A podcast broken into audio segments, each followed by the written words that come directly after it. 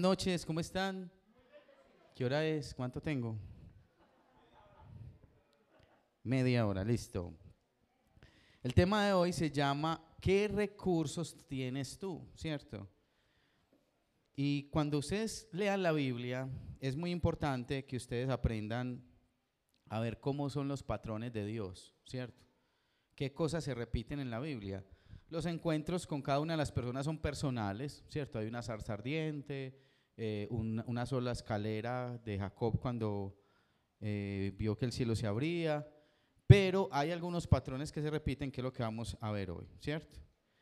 Y el tema que hoy vamos a hablar tiene que ver con que muchas veces nosotros tenemos cosas a la mano que no utilizamos o no sabemos que la tenemos o nos da miedo usarlas, ¿cierto?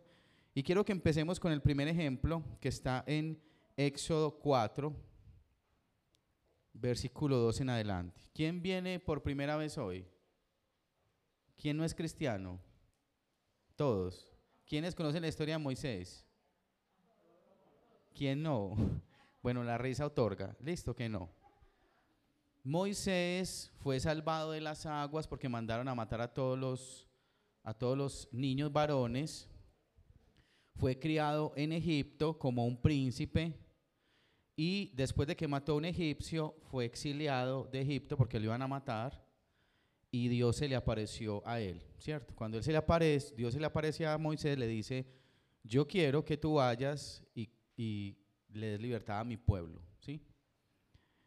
Porque hoy vamos a ver apartes, a veces me dicen que no me entienden el tema porque como lo cojo puntualmente, creyendo que ustedes ya lo saben, entonces Moisés era una persona muy insegura, tenía, estaba entradito en años, y cuando él vio una zarza que se quemaba, o sea, un chamizo, digámoslo así para que entendamos más coloquialmente, que se estaba quemando, él fue a mirar, ¿cierto?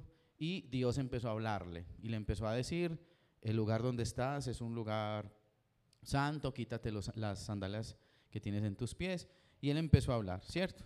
Y cuando le encomienda esta tarea, le dice, yo necesito que tú vayas y saques a mi pueblo, que he visto su, que están esclavos, que están sufriendo, Moisés empieza a dudar y a decir, Señor, pero ¿y yo quién soy? ¿Y, yo qué voy a, llevar? ¿Y yo llego allá y qué digo? ¿Cierto? ¿O con qué conquisto? Yo, yo solo, si tú me das un ejército, ¿cierto? Si tú me das armas. Pero vamos a leer entonces Éxodo 4. Dice, entonces Moisés respondió diciendo, he aquí que ellos no me creerán ni oirás mi voz, porque dirán, no te ha parecido Dios. Moisés no se crió con los israelitas, entonces yo, un extranjero, porque para ellos, para los israelitas, Moisés era extranjero, llegar y decirles, vea, Dios me envió a libertarlos, la gente le va a decir, Dios lo envió, no, pero usted ni, ni conocía a Dios, ni, ni, ni aprendió a adorarle, ni nada, ¿cierto? Entonces Dios le da una respuesta, dice, versículo 2 dice, y Jehová dijo, ¿qué es eso que tienes en tu mano? Y él respondió, una vara. Y quiero que veamos el patrón. Porque Dios te va a mostrar tú qué tienes en tu mano o qué tienes en tu vida, ¿cierto? Eh, hoy mi esposa y yo estábamos hablando de un personaje muy escaso que llegó a esta sede. Y yo le decía, ella es así, ella se entrona, ella quiere arreglarle la vida a todo el mundo, ¿cierto? Y cuando uno aprende a conocer a las personas, uno empieza a ver sus fortalezas, ¿cierto? Fulanita es muy servicial, ahorita se nos regó una pintura que los, de, los, los que pintaron los va las orejas, eh, se nos regó una pintura y Miriam con su faldita se arrodilló y empezó a limpiar ese desastre, ¿cierto? Cada uno de nosotros tiene un talento, una habilidad, ¿cierto? Algo que usted puede utilizar para, para, para que Dios le use. Ya usted sabe qué es lo que usted tiene. Sí, puede que usted sea habilidoso con sus manos, con los niños, por allá dicen que sí. Eh, Estelita es misericordia al 400%. Esto, esto la escuchaba en el EMAR. No, es que hay que tener más paciencia con la gente. Entonces la pregunta que hoy te va a hacer Dios primero es, ¿qué tienes en tu mano? ¿Tú qué tienes en tu mano? ¿Cierto? Hagas esa pregunta a usted. Puede ser que yo tenga conocimiento. Cuando somos jóvenes, ¿qué tenemos? fuerza, ¿cierto? Cuando estamos más adultos tenemos sabiduría. Listo. Y hay un patrón en el versículo 2, Dios le, primero le muestra, le muestra lo que él tiene, ¿cierto? Moisés tenía un, un palo, digámoslo así para que podamos entender los que no entendemos los términos, un palo, no sé si ustedes han visto la gente que camina como mucho, o la gente que es pastor normalmente tiene unos palos para traer a las ovejas cuando están, sí, sí, pero si no conocen callado, es que, ¿usted sabe qué es un callado? Ah, bueno, entonces es un palo para lo que les acaba de decir, ¿listo? Un palo curvito, bueno. Moisés no era consciente o no sabía para qué servía eso, o no sabía para qué lo iba a usar, ¿cierto? Entonces Dios le dice, sigamos leyendo, dice, ¿qué tienes en tu mano? Él le dice una vara, y en el versículo 3 Dios le dice, échala en la tierra, y él la echó en la tierra y se hizo una culebra y Moisés huía de ella. Varios puntos aquí. Primero, Dios es el que te dice qué debes hacer con eso que tú tienes.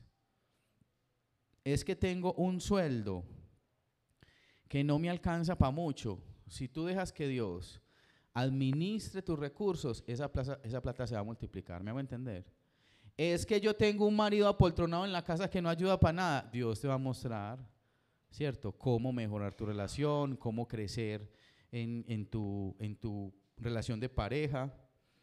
Es que yo no hablo mucho. Por ejemplo, ahorita eh, llegué y vi a una señora aquí de la sede que es tímida, muy tímida. Pero para hacer relaciones, eso habla con todo el mundo, ¿cierto? Yo, yo ellas estaban ahí esperando yo decía, esta mujer como supuestamente es muy tímida, pero habla con una, con la otra, ¿cierto? O sea, es muy, no solamente amiguera, sino que es buena conversadora, es, es agradable porque estaba hablando con Kelly, que es nueva, y yo decía, ella habla con todo el mundo, pero tiene, eh, ella dice que es tímida, ¿cierto? Entonces, Dios te va a mostrar a ti qué es lo que tú tienes que hacer con eso. Por ejemplo, si tú tienes un carro, Dios te va a decir qué hacer con ese carro ponerlo al servicio, ¿cierto? Dios te va a decir qué hacer con tus manos, con tu conocimiento. Sigamos leyendo. Cuando, cuando Dios le dijo qué tenía que hacer, échala en tierra, y la echó en tierra y se hizo una culebra, Moisés empezó a oír de esa culebra. Muchas veces tú y yo nos asustamos cuando Dios nos muestra lo que tú y yo podemos hacer. Moisés empezó a salir corriendo. Y tú a veces te vas a asustar cuando la gente te diga, ay, tú cómo cantas de bonito. Yo, no, yo no canto, no, no, yo no, no, no, no. Y te niegas muchas veces al talento que Dios ha puesto en tu vida. Ve vos cómo hablas de bueno en público, vos deberías dar una conferencia. Yo no, yo no, no, no, no, no, no, no, no. Me hago entender. Si Dios te ha dado un talento que cuando tú llegues al cielo el Señor no te diga, ve, yo te había dado ese talento para que tú lo pusieras en obra cinco mil veces y tú por tus ocupaciones, por tu inseguridad y por todo lo utilizaste solamente 100 veces de las cinco mil que yo te había puesto. ¿Sí? Que nosotros no seamos ese impedimento. Y con esa misma vara que ya después Dios vuelve y le dice, eh, mete tu mano, en, tu mano en tu costado y sácala y la mano le salió llena de lepra y volvió y la metió, ¿cierto? Y le salió limpia Dios, Dios no solamente va a usar cosas externas, el palo era algo que externo, ¿cierto? Pero Dios también usa tus cosas internas, tus talentos internos, ¿sí? Que tú puedas llegarle a otras personas. Por ejemplo, algo que Dios me decía una vez, Dios me decía, yo creé a las personas bonitas para que le lleguen a la gente y le hablen de mí. Una cosa tan sencilla. Y nosotros creemos que somos bonitos para nosotros, para conquistar, para todo lo que Dios hizo en nuestra vida tiene un propósito eterno. ¿Me hago entender? Dios no te dio ese pelo, Dios no te dio esos ojos. No sé si ustedes han escuchado la historia de una chica que nació con los ojos negros y todas en su familia eran monos, monos o zarcos, verdes, azules. Y ella decía, Dios, ¿y por qué? ¿Y por qué? ¿Y por qué yo tan negrita? Y con esos ojos oscuros, no sé qué, ta, ta, ta, no sé cuántas. Y ella, más adelante, Dios la envió a predicar a un lugar donde no se podía hablar de Dios, a uno lo mataban, ¿cierto? Y cuando ella entró, la característica era toda tapada y a ella le miraban los ojos y sus ojos eran qué? Oscuros, cumplía el requisito y pudo entrar. Muchas veces nosotros no entendemos por qué Dios nos, nos, nos, nos da algunas determinadas cosas. Con esa misma vara, Dios, Moisés, permitió que, ¿cierto? Que colocara esa vara en el mar. ¿Y qué pasó cuando Moisés colocó la vara en el mar? Hola, ¿usted quién es? Esta es la pulguita mía, para los que no saben. ¿Qué hizo Moisés con esa vara? Abrió el mar rojo. Uno de los acontecimientos más impresionantes que usted puede leer en la, en la Biblia. Bueno, de pronto cuando Jesús caminó sobre las aguas y todo, pero imagínense, imagínense ustedes, no sé si ustedes han visto películas, cuando el mar se abre a un lado y al otro y todos pueden pasar en seco. Con esa vara que hizo Moisés, sacó agua de la peña, ¿cierto? Con esa vara él los, los, los guiaba. Era algo muy importante en la vida de Moisés. Y quiero que pasemos a Segunda de Reyes 4, 2.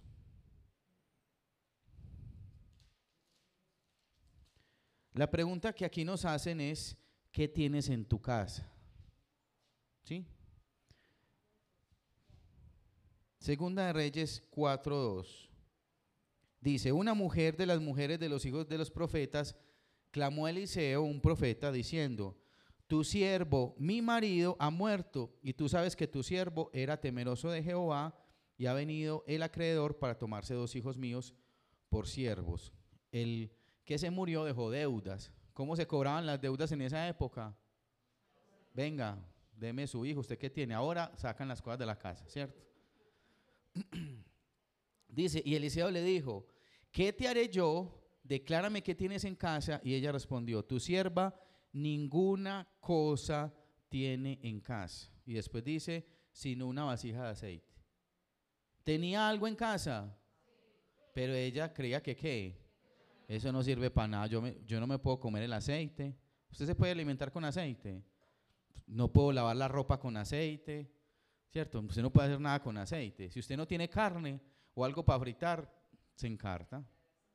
Tú y yo muchas veces tenemos cosas que no vemos que son útiles. Es más, tú y yo muchas veces, precisamente el Señor me hizo caer en cuenta de eso, vemos, tenemos personas al lado que no valoramos que no sabemos cuán importantes son para nosotros y se cumple el dicho hasta que lo perdemos. ¿Cierto? Entonces cuando la persona no está y si, no, yo como la quería, me hace tanta alta, pero la tenemos al lado y no, y no le valoramos. Versículo 3, segunda de Reyes 2.3, y él le dijo, ve y pide para ti vasijas prestadas de todos tus vecinos, vasijas vacías, no pocas. Lo único que tenía ella era que usted está desempleado, ¿Qué es lo que sabe hacer usted? Ah, empanadas, que es lo que más vende. Haga empanadas. Mientras está desempleado, ¿cierto? Tamales, bueno, no sé. Presto servicios, alguna cosa. Pero algo que me llama la atención es que esta mujer no llega al profeta y le dice, venga, es que el profeta que trabajaba con usted se murió y me dejó muchas deudas. Solucióneme, porque así somos con Dios solucioneme, mire a ver usted qué va a hacer y me siento yo. No. El profeta, lo que primero le dijo el profeta, le dijo, ¿qué te haré yo? Lo que yo les he dicho toda esta semana. ¿Yo qué puedo hacer por las deudas que ustedes tienen? Bueno, a veces dar una asesoría, decir, vea, unifique todas sus deudas en una sola cosa para que eso no se lo coma, bueno. Pero en realidad, ¿quién va a pagar sus deudas? ¿Quién? Yo. Dios, ¿cierto? Dios es el que le va a dar a usted la capacidad. Pero Dios no quiere que tú te quedes quieto. Ella no dijo, vea, esto es lo que tengo, el aceite y ya. No. ¿Qué le dijo el profeta? Vamos entonces a trabajar. ¿Cierto? Tú quieres salir de deudas, vamos a ponerle empeño a esto. Primero, vas a pedir ayuda a otros, que nos cuesta mucho hacer eso. Pedir un favor, no, hay que pedir un favor. Mi esposa dice, me dice, ay, a usted como que no le gusta hablar. Vamos en el carro, yo voy manejando y hay que preguntar a ver si estamos perdidos o no. Yo pregunto usted, pregunto usted. ¿Cierto? Somos malos para preguntar. O yo, pues soy muy malo para preguntar. Y esa mujer entonces, primero, Dios le dijo, vas a humillarte y le vas a pedir. ¿Qué, ¿Qué, iba a pasar cuando yo pidiera todos esos favores de todas esas vasijas? ¿Qué iba a pasar? Si van a dar cuenta, no falta pues. Nadie le presta a uno sin preguntar. Eso no existe pues. ¿Y eso para qué? ¿Y, cuánto lo necesitas? ¿Cierto? Y si llega aquí con, hmm, con un amigo mío, eso bendito, le saca... ¿Y para qué la necesitas? No, es que es para hacer un aceite para vender. Ah, para vender, así está grave la cosa. ¿Cierto? Y somos muy chismosos a veces. A veces haga el favor sin preguntar. Listo. Esa mujer tuvo que humillarse, tocar, venga, présteme aquí, allá. Dice la Biblia que no fueron pocas, o sea, ella que fue tantas las que consiguió que qué, que ella pudo pagar su deuda y vivir de eso, ¿cierto? Dice, y se fue la mujer, perdón, cuatro otra vez, entró luego, ah, tres, qué pena, ve y pide para ti vasijas prestadas de todos tus vecinos, vasijas vacías, no pocas.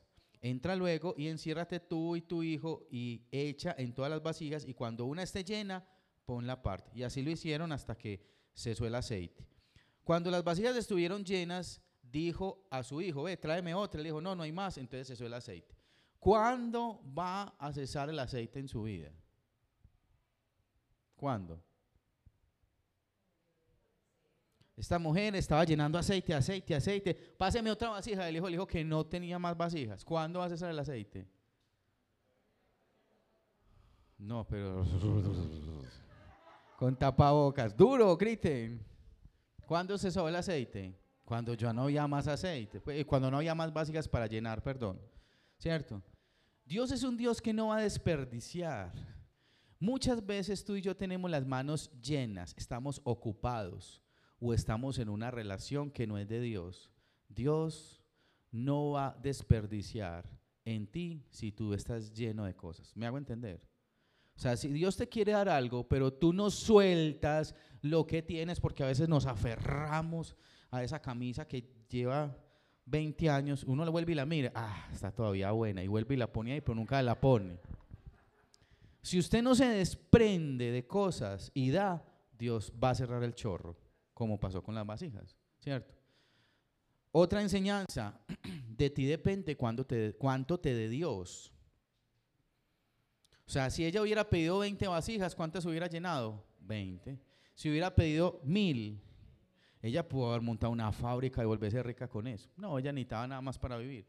Pero que tú puedas entender eso. Tú a veces le pides cosas a Dios y nosotros somos los que nos quedamos corticos. Dios siempre está dispuesto a abrir puertas. Dios te da ese, ese, dinero para que estudies. Dios te abre la puerta en esa empresa. Pero muchas veces tú y yo nos quedamos a mitad de camino. Nos asustamos. Como, como Moisés. Nos asustamos con la serpiente. ¿Listo? ¿Es claro ese punto? Tú que tienes en tu mano, segundo, tú que tienes en tu casa. Segunda de Reyes 4:6 dice, cuando las vasijas estuvieron llenas, ¿cierto? Cesó el aceite. Versículo 7. Vino a ella luego y lo contó al varón de Dios, el cual dijo, ve y vende el aceite y paga a tus acreedores, tú y tus hijos, vivid de lo que quede. Esa mujer fue una mujer que consultó a la autoridad, se sometió, obedeció. ¿Tú qué tienes en tu casa? Ah, yo en mi casa tengo un carrito de perros. Sáquelo, empieza a vender. Sí. Ay, no, qué pereza, como es de esclavizante no, y esos horarios, y no puedo volver a la iglesia porque esos son los viernes, sábados y domingos. Entonces, no, esa mujer, ¿qué hay que hacer? Ella fue, no empezó a decir es que mis vecinos me caen gordos, es que yo tengo muy mala relación con ellos. Lo que Dios te diga a ti, que tú lo puedas hacer inmediatamente. Y segundo, cuando ya hizo lo que tenía que hacer, volvió a consultar, que es lo que yo tanto les digo a ustedes. Oremos por un trabajo y nosotros oramos, ayunamos, sí, ¿cómo vas? La entrevista, tan. Pero cuando ya tenemos empleo, no volvemos a contar. Sí, no a la iglesia, sino a contar. Cuenten, ¿sí? Que puedan ustedes seguir todo el proceso. Vamos a leer Marcos 12, 42. La tercera pregunta de esta noche. ¿Qué tienes en tu cartera? Las mujeres de todo de todo, labial, celular, eh, lapicero, eh, toallitas, la crema contorno de ojos, no sé. ¿A quién? Marcos 12, 42 dice, 41, estando Jesús sentado delante del arca de las ofrendas, miraba cómo el pueblo echaba dinero en el arca y muchos ricos echaban qué? Mucho. Y vino una viuda pobre y echó dos blancas y, o sea, un cuadrante. Entonces llamando a sus discípulos les dijo, de cierto digo que esta viuda pobre echó más que todos los que han echado en el arca, porque todos han echado de lo que les sobra, pero esta de su pobreza echó todo lo que tenía, todo su sustento. Punto número uno. ¿Qué tienes en tu cartera sobre esta pregunta? No importa el valor, pero que sea todo lo que tú tienes. A Dios no le gustan tus obras. A Dios no le gusta el tiempo que a ti te queda. No, a mí me quedó un tiempito, entonces voy a ir a la reunión un ratico, pa, como para cumplir. A Dios no le gusta eso. ¿Sí me hago entender? Cuando tú haces tu devocional, usted lo hace, devocional es orar por la mañana, leer la Biblia y alabar y, salir antes de, ¿sí? Cuando tú haces ese tiempo a solas con Dios, ¿cómo lo haces? Del tiempo que te sobra, a la carrera, de afán, leemos la Biblia o lo hacemos con todo nuestro corazón, ¿cierto? Muchas veces nosotros podemos hacer muchas cosas en la iglesia, como los ricos, eso es lo que nos sobra, pero nos cuesta mucho darle ese tiempo a solas con Dios. Usted pone una canción y a los cinco minutos usted ya está dormido o está aburrido o está pensando en lo que tiene que hacer mañana. Nos cuesta, somos malos para eso. Entonces, no importa el valor, todo lo que tú le des a Dios, que sea todo lo que tú tienes. Por eso Dios dice, amarás al Señor tu Dios con todo tu corazón. O sea que usted tiene un novio que ama más que a Dios. Si usted ama más a la mamá más que a Dios, a los hijos más que a Dios, al trabajo más que a Dios, al carro, al celular, no sé, ¿cierto? Que todo lo que tú hagas para Dios sea todo lo que tienes, entrégalo todo, todo el tiempo depende de eso.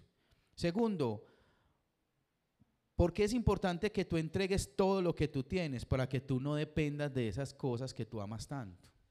Tú permanente, como nos contaba Irina y Mario Eugenia en el ayuno, uno permanentemente tiene que estar entregando los hijos porque uno quisiera como llevarlos ahí como en una nubecita colchonadita para que no les pase nada, ¿sí? Para dar lugar a un milagro, cuando tú entregas todo lo que tú tienes, en el caso de la viuda, tú le estás dando el lugar a Dios para que Él haga un milagro. O sea, ¿qué hacemos tú y yo? Retenemos. No, yo con una platica voy a hacer esto y esto y esto, voy a solucionar. Tú y yo siempre estamos solucionando. Pero cuando yo le doy a Dios todo lo que tengo, le estoy diciendo, Señor, ya no quiero vivir más de mis recursos. Quiero aprender a depender de tus recursos. No sé si usted ha hecho eso. Yo, yo personalmente le predico mucho a mis discípulos de eso. A nosotros nos pagan mensual. ¿Usted sabe qué es que le paguen mensual? Lo peor que le puede pasar a uno, ¿cierto? Ya me acostumbré. Pero faltando como 12 días, el carro en reserva había que tanquear 100 mil pesos en la cuenta para pasar todo ese resto de, tiempo. Y uno como humano empieza a A pelear, no, no puedo, tal, sí, voy a tanquear 30 y, y, me, voy, y me bajo rodadito para no gastar mucha gasolina. Uno empieza a solucionar en, su, en sus fuerzas. Pero inmediatamente el Espíritu Santo me decía, pero yo soy tu proveedor, así no haya nada en tu cuenta, yo te voy a sostener. Y muchos de mis discípulos luchan con eso, ¿cierto? Yo, por ejemplo, le oro al Señor así, Señor, yo quiero tener abundancia, que cuando yo esté con un discípulo te pueda invitarlo a comer, porque cuando nosotros empezamos, uno iba a salir a, no, en la, en la sede, en la sede que hay tinto, podemos, ¿cierto? Porque uno no tenía ni para gastarle un buñuelito.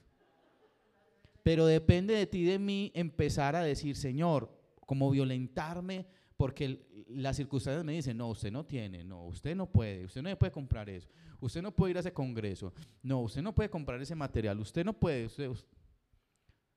Y yo les he dicho mucho a mis discípulos, ¿usted quiere ir? Pídaselo al Señor. Y el Señor, vea, nunca me ha dejado quedar mal. Siempre Dios ha dado, ¿cierto? Cuando tú y yo le damos todo, damos lugar a un milagro para poder ver la provisión de Dios. Lo más importante es agradarlo a Él, no desde lo que te sobra, sino que tú puedas dar todo lo que tienes. Cuando usted esté en un trabajo, de todo lo que usted tiene. Cuando usted esté con su esposo, de todo lo que usted tiene. Dios va a mirar eso. Cuando usted esté en la iglesia, de todo lo que usted tiene. ¿Sí me hago entender? Todo lo que tú hagas, que tú lo, lo, des todo. Y por último, vamos a terminar con dos pasajes. El, el uno está en Juan, Juan 12. Y la cuarta y última pregunta es, ¿qué tienes atesorado? Juan 12.3 dice, entonces María tomó una libra de perfume de nardo puro, un perfume muy costoso, de mucho precio, y ungió los pies de Jesús y los, y los perdón, y enjuagó con sus cabellos, y la casa se llenó del olor del perfume. María, y me impacta mucho porque esta misma María, eh, María fue muy protagonista en la Biblia. María fue la primera que se le apareció cuando Cristo resucitó. María fue la que la, libraron de, ¿cierto? de muchos demonios. María, en varias ocasiones, ahorita lo vamos a ver en, los que siguen, no los vamos a leer por tiempo, María siempre estaba a los pies de Jesús. O sea, eso que ella hizo no fue un show, porque a veces nosotros hacemos show para pa si impresionamos a Dios. No, era su estilo de vida. Dice que cuando ella llegó a la casa, María era la hermana de Marta y estaba con Lázaro, dice que María que se sentaba a escuchar a Jesús. ¿Sí? Y cuando Jesús vino a cenar donde alguien que lo invitó, ella entró calladita y rompió el, el perfume y se lo echó a los pies y empezó a ungir a, y los discípulos empezaron a decir, ah, qué desperdicio, hubiéramos vendido ese perfume. No. Cuando alguien hace un acto de amor por Cristo, muchas veces vamos a encontrar oposición. Pero como era el estilo de vida de María, pregúntenle si a ella le importó. ¿Saben qué dice la Biblia? Jesús dijo, déjenla porque los pobres siempre van a estar con ustedes. Pero donde, en cualquier lugar del mundo, se va a escuchar que esta mujer hizo eso. O sea, le dio reconocimiento por, por todos los años. Nosotros todavía lo estamos leyendo, ¿sí? Entonces la pregunta es, ¿qué es lo que tú tienes atesorado? No sé si tú, bueno, yo ya no hago tanto eso, pero yo antes tenía la loción fina, me la echaba poquito que me gastaba. ¿Cierto? Entonces yo era una ahí con el mismo coso por todas partes. Que me ¿Qué pasa cuando usted ya la loción la tiene ahí poquitica? Usted la empieza a tasar. Uy, eso como es de caro volver a comprar eso. ¿Qué es eso que tú tienes atesorado? Puede ser que Dios esté pidiendo que quiebres un hijo tuyo, porque ese es tu mayor tesoro. Porque recuerda que donde está tu tesoro, que está tu corazón. Eso que tú ames tanto, esta mujer, yo pienso que no era de, muchos recursos, pero ella dijo, eso es lo mejor que tengo, se lo voy a dar. Y tuvo un propósito, ¿cierto? Ungir a Jesús para la sepultura. Ese era el propósito de, de, ella. no lo sabía, pero, pero se cumplió ese propósito. La pregunta es, ¿tú qué tienes atesorado que tienes que quebrar a los pies de Jesús? Puede ser tu ego, tu yo, una persona muy especial. ¿Sí? Piensa. A sus pies María permanecía, ¿cierto? En varias ocasiones. Primero para recibir dirección en Lucas 10, 39. Para recibir consuelo cuando Lázaro se murió. Jesús, María fue y se le tiró a los pies y le dijo, Señor, ¿cierto? Ojalá tú puedas hacer algo por mi hermano. Y, ella fue la que creyó, Marta no creyó. Estuvo a los pies para servirle y estuvo en el sepulcro por amor. O sea, los discípulos estaban achilados y ella dijo, no, ayer murió mi maestro, yo voy a madrugar a... Ella continuó, porque tú, muchas veces, tú y yo muchas veces nos desanimamos. Entonces yo quiero que oremos para terminar este tiempo y le podamos...